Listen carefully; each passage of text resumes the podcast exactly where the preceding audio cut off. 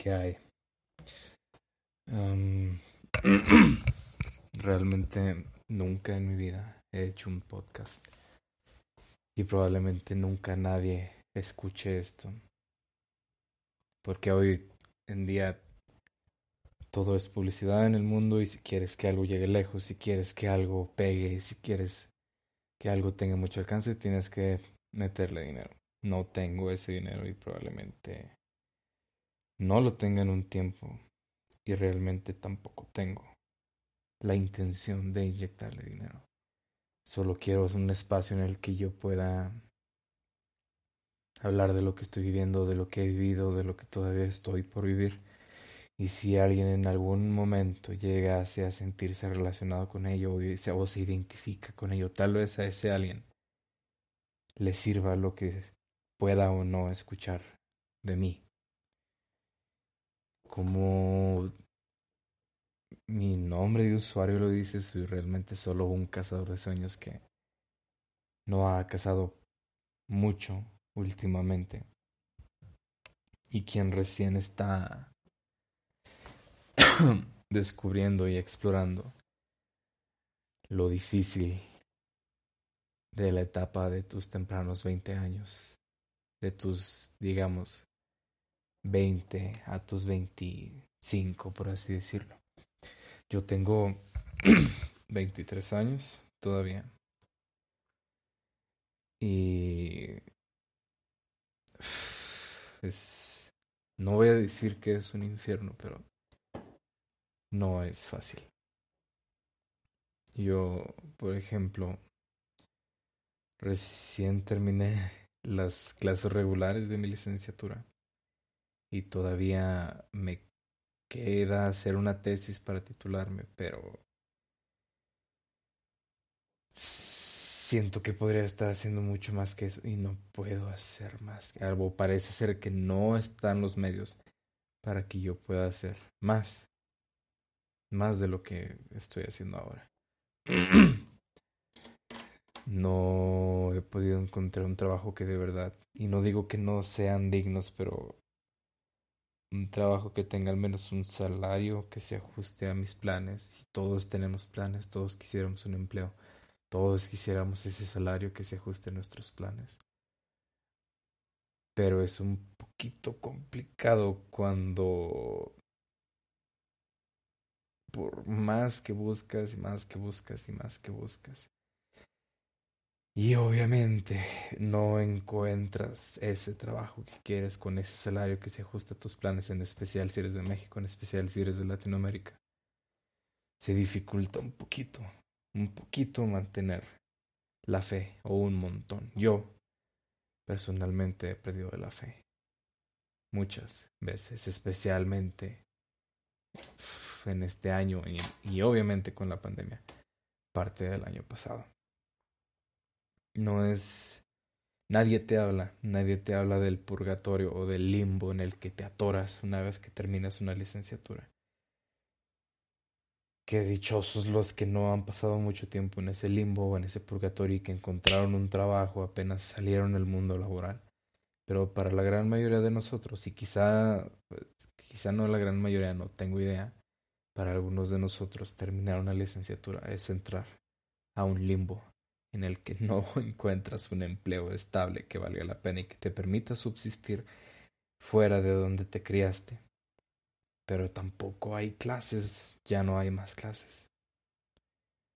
Y te, hay gente que, que utiliza la maestría como un método para evadir ese purgatorio y ese, ese limbo que está entre el mundo laboral y entre la escuela. Hay gente que utiliza la, la la maestría para evitar ese mundo. Y pues bien, por ellos puede que incluso encuentren un mejor empleo o mejores oportunidades ya armados de una maestría. Pero cuando sientes que podrías estar haciendo más, que quieres legítimamente hacer más con tu tiempo y hacer más con tu vida, y no están los medios para que tú lo hagas, es difícil mantenerse mantenerse estable, mantenerse mentalmente activo, sentimentalmente mm, pues sí, estable, tratar de estar bien, tratar de estar feliz, tratar de decir, todo va a estar bien, eventualmente algo va a salir y no, no es muy fácil mantener ese optimismo cuando no tienes los medios para, pues, mantenerte estable en primer lugar. Yo tengo un tiempo ya buscando empleo. Soy obvio, mexicano, latinoamericano, no he encontrado nada que valga la pena, que tenga un salario que aquí que de verdad se considere digno. Cualquier empleo que no sea ilegal es digno, por supuesto, pero no basta conseguir ese concepto de digno. Tú no, tú no comes de la dignidad, tú no comes de ser, de ser bajo ese concepto digno. Tú no comes de la caridad y no comes de tener un empleo que, bueno, es, no es ilegal, así que es digno. Nadie come de eso. Y quizá mi orgullo es mucho y realmente no he querido, no, si bien yo no lo veo como rebajarse, no he querido tomar un empleo en el que se me pague menos de cierta cantidad a la semana. O sea, no sé si alguna vez, en algún momento, en alguna parte de la historia, algún mexicano o mexicana llegue a escucharme, o latinoamericano, no tengo idea. No se vive con menos de mil pesos a la semana. No se vive, se sobrevive. Se sobrevive. Y ese es el tipo de empleos que he estado encontrándome últimamente. Si bien no tengo la en el estricto concepto de necesidad de trabajar porque tengo que subsistir, tengo que pagar renta, tengo que pagar esto. No, Realmente no. Pero si tengo la necesidad de luchar por mi independencia, esa necesidad sí la tengo.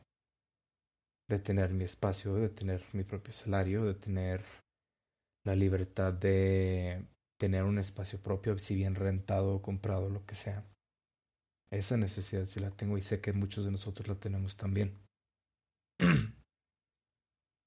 y con 950 pesos en la semana, mil, quizá incluso mil cien, mil doscientos. Nadie en este país y en muchos otros de Latinoamérica vive. Nadie con ese salario se sobrevive. Y si bien ya es bastante difícil afrontar el hecho de que el mundo laboral o la bolsa mexicana de trabajo, al menos en el lugar en el que estoy, es así es todavía un poquito más complicado mantener ese flote y mantener ese positivo cuando encima de que no encuentras un empleo que se ajuste a tus planes, en el que se te trate dignamente y se te pague dignamente también. Encima de eso, intentas emprender un negocio que, bueno, todo el mundo como emprendedor sabe que las cosas no no estarán forradas de oro de la noche a la mañana ni de un día a otro, probablemente ni de un mes a otro. Pero cuando ya intentaste emprender el mismo negocio para al menos tener algo de dinero y empezar a poner los primeros, las primeras piedras del cimiento de tus sueños.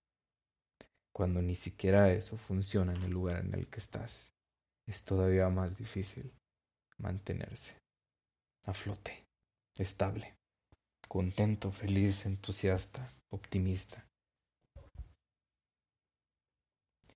Te puedes llegar a sentir perdido, puedes llegar considerar cosas que nunca creíste que podrías llegar a considerar. Y dudas, dudas de si en verdad van a estar bien las cosas. Y de verdad. Y sé que no soy el único en esta situación. Y sé que probablemente nadie que esté en esta situación me escuche tampoco. Quizá esto es un intento muy inútil y muy estúpido de poner un medio allá afuera para que otros se sientan identificados. Pero si alguien en algún momento lo escucha, de verdad que quiero imaginar que vamos a estar mejor. con el gramo de fe y de esperanza que me queda, quiero imaginar que en algún momento vamos a estar mejor de lo que estamos ahora. A ti que me escuchas si en algún momento alguien me escucha. Si todavía te queda ese gramo de esperanza y de fe, úsalo para al menos intentar llevarte a ti mismo o a ti misma a pensar que todavía queda una posibilidad de que todo mejore y de que eventualmente todo esté bien. Si alguien me escucha en algún momento y se siente identificado o identificada con esto, quiero que sepas que entiendo tu infierno de primera mano y mejor que nadie y que espero que mejore para ti tu situación, para ti y para quienes te rodean y te aman. Y quiero decirte que no te rindas nunca, aunque soy la persona menos indicada para decirte no te rindas nunca, porque no es como que tenga mucha fe en el proceso ahora mismo. Pero si te sirve escucharlo de alguien más, te entiendo al pie de la letra y quiero imaginar que todo va a estar mejor algún día.